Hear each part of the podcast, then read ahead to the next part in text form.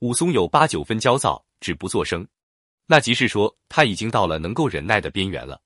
但潘金莲仍不知趣，继续撩拨他。这妇人也不看武松焦躁，便丢下火柱，却筛一盏酒，自呷了一口，剩下大半盏酒，看着武松道：“你若有心吃我这半杯儿残酒。”齐武松劈手夺过来，泼在地下，说道：“嫂嫂，不要嫩的不识羞耻。”把手指一推，争先儿把妇人推了一跤。武松睁起眼来说道：“武二是个顶天立地的勤齿带发的男子汉，不是那等败坏风俗、伤人伦的猪狗。嫂嫂休要这般不识羞耻，为此等得够当。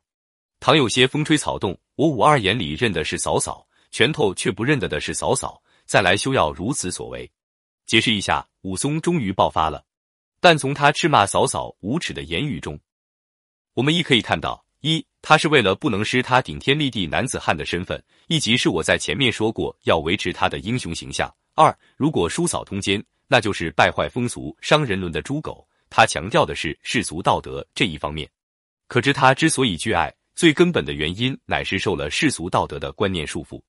这里我们不想讨论封建社会的道德对与不对的问题，那些道德有些是不适合现代的，有些则还是应批判接受的。想说的只是，在这次巨嫂挑情的事件里，武松是完全站在大男子汉的立场去斥责嫂嫂的不识羞耻的，他也不去想兄嫂的姻缘是否相配，一味要求嫂嫂守妇道。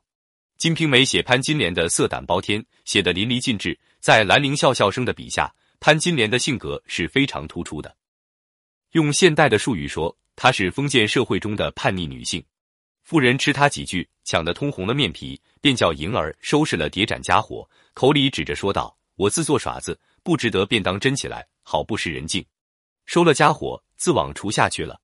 解释一下，《金瓶梅》死本是手抄本，抄的人往往用简笔的同音字来替代正字，如前面的以胶代胶即胶，这里的以火代火都是家伙即家伙，家具杂物。叠盏等等都属家伙。